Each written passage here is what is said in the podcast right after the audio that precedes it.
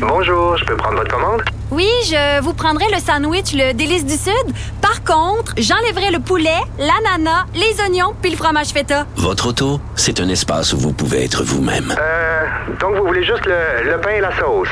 Oui, monsieur. Elle mérite d'être bien protégée. Et vous méritez d'être bien accompagné. Trouvez la protection la mieux adaptée à votre auto avec Desjardins Assurance et obtenez une soumission en quelques clics sur desjardins.com. Protégez vos dépôts, c'est notre but. La SADC protège vos dépôts dans les institutions fédérales, comme les banques. L'AMF les protège dans les institutions provinciales, comme les caisses. Oh, quel arrêt! Découvrez ce qui est protégé à vos dépôts sont protégés.ca. Antoine Robitaille. Il décortique les grands discours pour nous faire comprendre les politiques. Là-haut sur la colline. Le marché du travail a été profondément affecté par la pandémie, on s'en doute, mais, mais comment exactement on commence à pouvoir répondre plus précisément à cette question? Et on le fait aujourd'hui avec Mia Homsi. Bonjour. Bonjour. Notre économiste qui est avec nous aux trois semaines et accessoirement présidente directrice générale de l'Institut du Québec. Alors, à l'Institut du Québec, vous publiez aujourd'hui votre portrait de l'emploi. Et vous concluez que la pandémie a transformé le marché du travail. Les femmes, moi, c'est ça qui m'a marqué, les femmes de plus de 55 ans semblent vraiment avoir été particulièrement affectées. Pourquoi? Et comment on peut expliquer ça?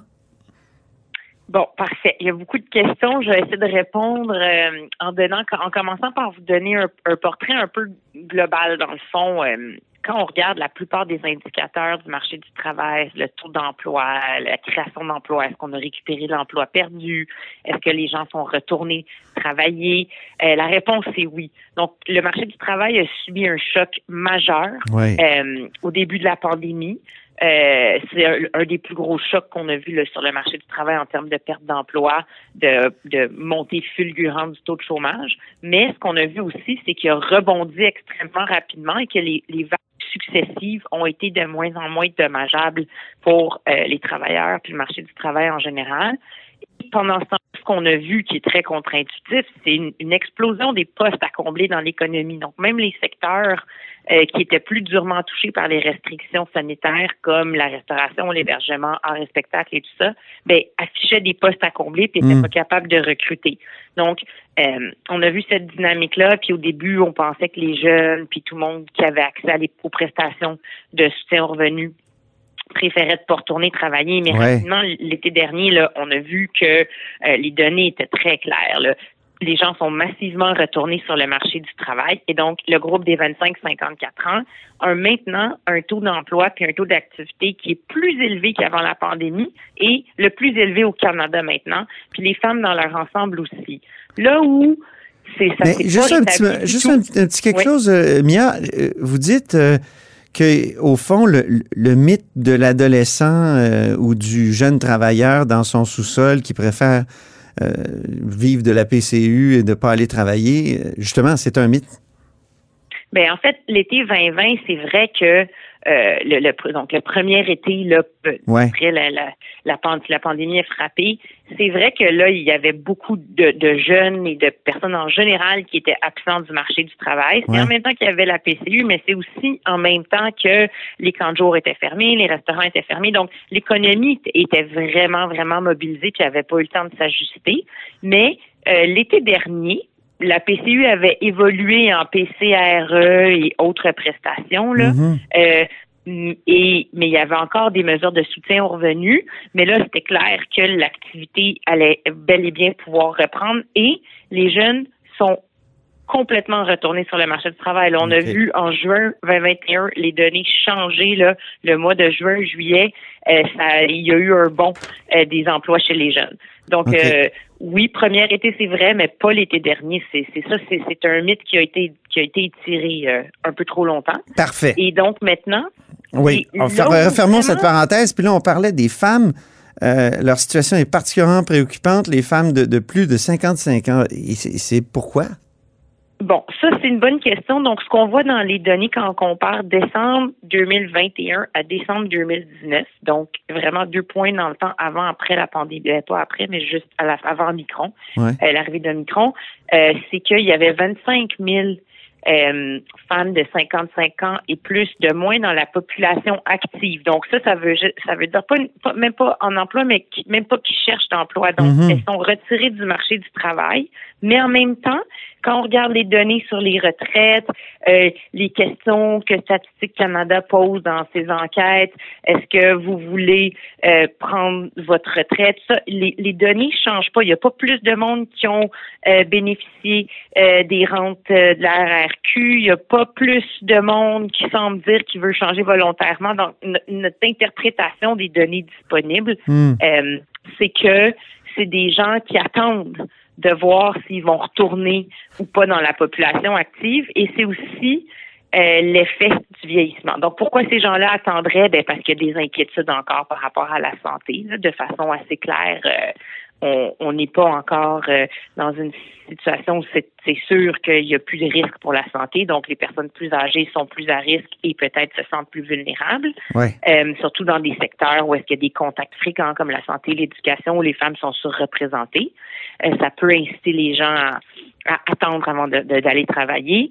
Et ensuite, ben, il y a l'effet du vieillissement de la population. Donc, les groupes, là, les cohortes de personnes, de baby boomers qui ont 60, 61, 62, etc., mais sont de plus en plus nombreuses aussi. Fait qu'on va voir le groupe des inactifs de 55 ans et plus augmenter d'année en année.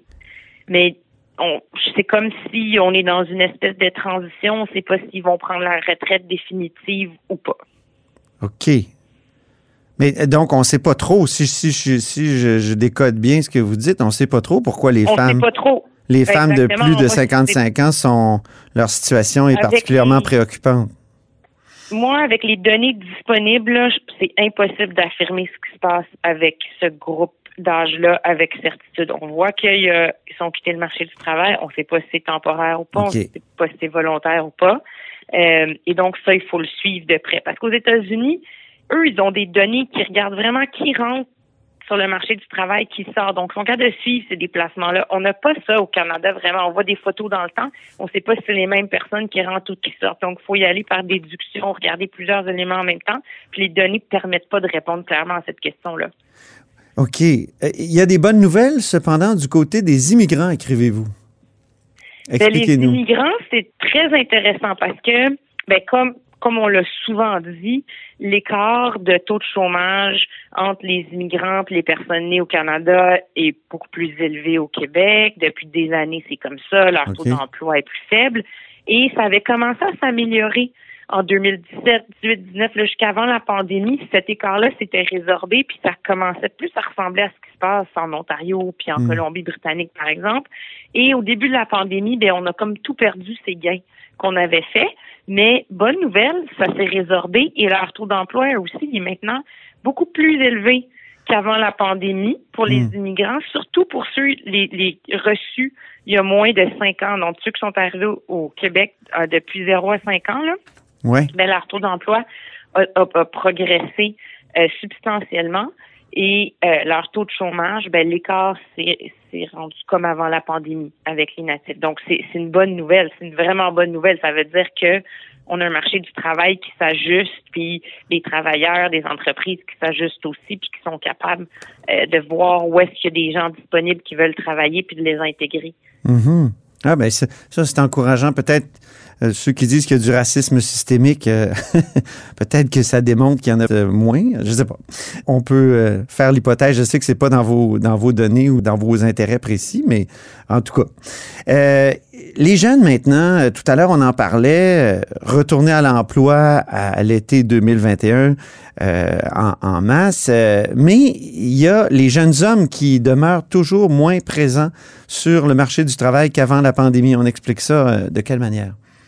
Ben, ça aussi, c'est un autre des mystères, c'est qu'on voit, en fait, il y a- il y, a deux choses. Les jeunes de 20, qui a 15 à 24 ans au Québec sont beaucoup plus présents sur le marché du travail que dans les autres provinces. On aime ça se comparer à, à l'Ontario. Ouais. Ben, on est, on est, les jeunes sont beaucoup plus présents ici. Euh, et donc, ils sont pas revenus au niveau d'avant, mais quand on se compare, ils sont encore beaucoup plus présents. Ensuite, bon, pourquoi les jeunes garçons semblent euh, ne semble pas être revenu, en tout cas pas du tout dans les mêmes proportions que les, jeunes femmes, parce que les jeunes femmes sont plus présentes qu'avant. L'écart maintenant, il est rendu passé de 2 à 6 points de hmm. pourcentage entre les, taux de participation des garçons, euh, des jeunes hommes et des jeunes femmes sur le marché du travail. C'est quand même, c'est quand même beaucoup. Euh, la tendance est inversée par rapport à leur participation à ce qu'on voit en Ontario. Ça a augmenté en Ontario pour les jeunes hommes entre le début de la, la pandémie puis décembre 2021, alors qu'ici, ça a baissé. Et donc, c'est un mystère. Il y a plusieurs explications. Peut-être qu'ils sont retournés aux études. Euh, peut-être qu'à cause, encore une fois, des prestations de soutien aux revenus, ils ont accumulé de l'argent, puis ceux qui travaillaient à temps partiel pendant leurs études sont pour retourner. Euh, il y a plusieurs pistes qui peuvent être évoquées. Peut-être aussi qu'il y en a qui attendent de voir ce qui va se passer, voir dans quel secteur euh, ils vont retourner, dans quelle profession ils veulent aller. Euh, peut-être que c'est du monde qui travaille à temps partiel dans le commerce de détail qui ont réalisé que finalement, ben, ils allaient finir leurs études puis retourner après à temps plein. Il y a vraiment plusieurs hypothèses, puis les données, encore une fois, ne nous permettent pas de le dire. Le télétravail, quand on pense à la pandémie, évidemment, on pense à, télétravail. Euh, quel effet ça a eu, Mia? Ben, heureusement, euh, l'économie s'est rapidement ajustée. Donc, le télétravail a fait en sorte que euh, les vagues successives là qu'on a vécues de restrictions et de confinement ont de moins en moins. Chacune des vagues qui suivaient avait un impact beaucoup moins important sur le marché du travail. Donc, ça a permis au marché du travail d'être beaucoup plus résilient, mais mm. ça a aussi changé les attentes des travailleurs et des employeurs. Les, les employeurs maintenant savent que c'est possible, puis ils peuvent plus dire que ça marche pas. Puis les travailleurs savent que maintenant c'est quelque chose qu'ils peuvent exiger. Ils voient bien qu'il y a des postes vacants partout, que les entreprises cherchent du monde. Euh, et ceux qui sont mobiles puis qui travaillent dans des secteurs où le télétravail est possible, ben je pense que le, le travail hybride et la flexibilité, ça doit être la nouvelle norme, là, sans dire un certain nombre de jours spécifiques qui va être à la maison, au bureau, mais l'aspect de la flexibilité, euh, c'est sûr que ça va finir par s'imposer parce que les travailleurs sont en demande. Ça va être comme ça pendant encore longtemps. Et donc, on le voit aussi dans les postes vacants. Ceux qui sont dans des secteurs où le travail, euh, le télétravail est pas possible parce que ça exige que les gens soient présents pour euh, rendre des services, par exemple. concrètement, s'il faut être en entreprise, ben, des fois, il n'y a pas le choix, c'est inévitable. Mais ceux-là, ils ont plus de misère à attirer euh, les gens, puis ils ont mmh. plus de misère à recruter des travailleurs. Ça a commencé pendant la pandémie. On l'a vu clairement là, sur euh, les données euh, des postes à combler, et donc ça risque de perdurer. Les défis pour les mois qui suivent, euh, quels, sont-ils? Vous, évidemment, je, vous écrivez que le vieillissement de la population continue, rareté ou pénurie de main-d'œuvre, je ne sais jamais quel mot employer. J'imagine que c'est au cœur. Hein? Ouais, vous préférez rareté? Vous êtes plus rareté ou pénurie, vous, euh, ben, Mia? Euh, je, je trouve que c'est de la sémantique un peu parce que, dans le fond, la définition, c'est que quand on rentre dans la phase où est-ce que ça prive, disons, l'entreprise de réaliser des activités, c'est là que ça devient une pénurie. Mais ça, c'est assez subjectif. Les entreprises disent qu'ils sont déjà là. Euh, autre élément, quand on parle d'emplois qui sont comme qui demandent pas de qualification, qui sont faiblement rémunérés, euh, ben les, les spécialistes n'aiment pas ça parler de pénurie parce qu'ils disent que c'est plus un problème de conditions de travail que de manque de travailleurs. Donc euh, il n'y a, y a, pas d'unanimité. Là. C'est vraiment euh, chacun y va du, mhm. mot qu'il pense. Le gouvernement parle de rareté, les entreprises parlent de pénurie. Euh, je pense que c'est la vérité quelque part entre les deux. Là, hmm. le phénomène est le même qu'on parle de l'un ou de l'autre.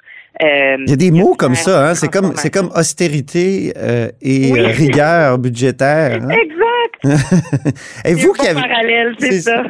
vous qui avez été oui, dans les euh, officines gouvernementales, si là, là, il y a un budget qui se prépare pour l'emploi, quels seraient vos, vos trois principaux conseils au, au, au ministre de, des Finances?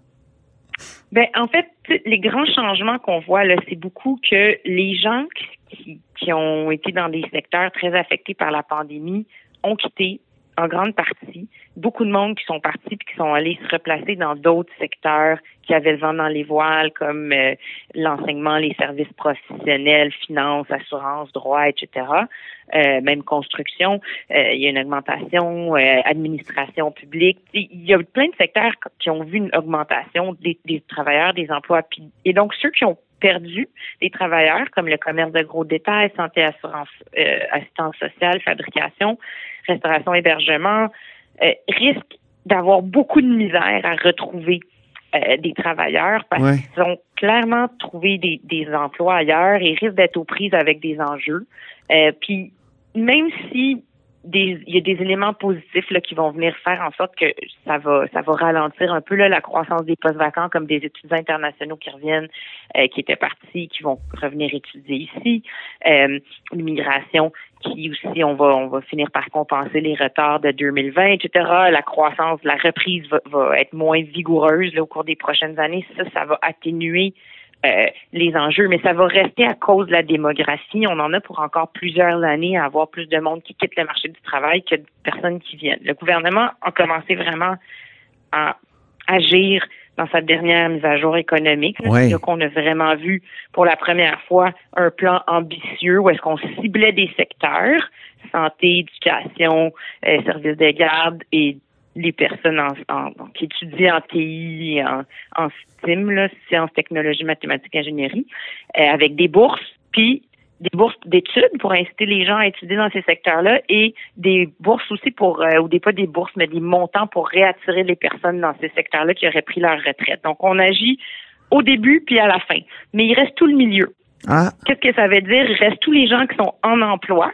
Il reste tous les autres secteurs qui n'ont pas été identifiés, mais qui sont quand même vraiment importants. mhm. Euh, qu'est-ce qu'on fait avec, avec le milieu?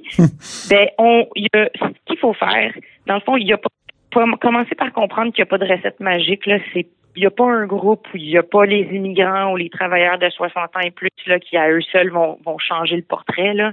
Euh, c'est beaucoup plus profond que ça, c'est beaucoup plus large que ça. faut agir sur tous les fronts. Donc, faut euh, réduire les délais euh, d'admission pour ce qui est euh, l'immigration au Québec, aller euh, continuer à aller chercher les meilleurs talents, euh, l'immigration donc permanente, temporaire, la fiscalité des travailleurs de 60 ans et plus. Il faut s'assurer qu'on ne décourage pas les gens de travailler. Puis ça, je pense que ça la première place où il faut regarder, c'est la fonction publique, puis le, le secteur public où est-ce qu'on est des conventions collectives qui ont été euh, conçues quand on avait des taux de chômage à 12% là. Mhm. On voulait que les gens partent, ben c'est ça beaucoup d'éléments là-dedans qui sont complètement désuets. Fait qu'il faut faire ce travail-là. Et ensuite, ben, il faut former les gens, il faut aider les entreprises à s'automatiser, puis investir dans les travailleurs. Parce que ce qu'on veut, c'est que moins de monde soit capable de faire le même bien ou le même service. Ouais. Donc, il faut qu'ils soient plus formés, puis il faut qu'ils soient mieux outillés. Donc, là, ce qui est plus qui touche tous les secteurs, c'est vraiment ça. Puis, il faut changer l'organisation du travail, comme les entreprises peuvent plus se dire qu'à 60 ans, la personne est prête pour la retraite. Ils en ont besoin pour encore 5 ans au moins. Et la façon de faire ça, ben, c'est de les accommoder avec du 2, 3 jours de travail par semaine. Mais pour plusieurs PME, c'est compliqué de gérer ça. Donc, c'est sur ça qu'il faut aider les, les PME. C'est surtout les PME qui ont des problèmes. Les Mhm. grandes entreprises ont des gros systèmes de ressources humaines, là, puis ils sont compétitifs, ils payent les gens, ils sont corrects. C'est les PME, mais notre économie est composée de PME. Ouais, c'est ça. Ben, merci beaucoup, puis on se reparle dans quelques semaines, euh, Mia, merci. Merci, bye! Alors, c'était Mia Homsi, notre économiste, qui est avec nous deux, trois semaines, accessoirement présidente directrice générale de l'Institut du Québec.